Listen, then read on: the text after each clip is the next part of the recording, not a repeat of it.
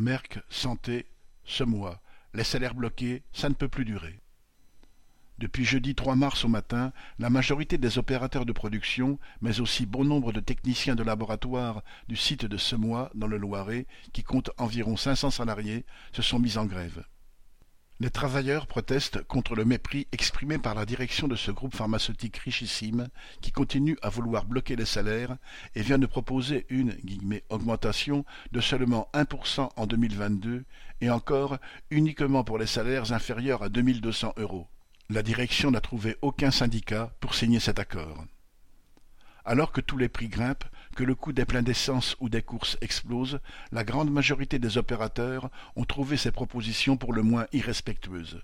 D'autant que le site s'est agrandi pour augmenter la production et que les semaines de travail ont été rallongées. Bien des travailleurs ont demandé de l'action aux délégués du site.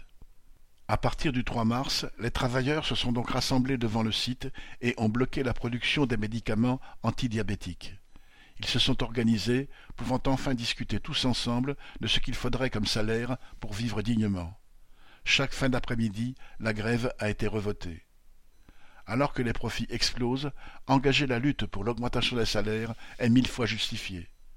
Correspondant Hello.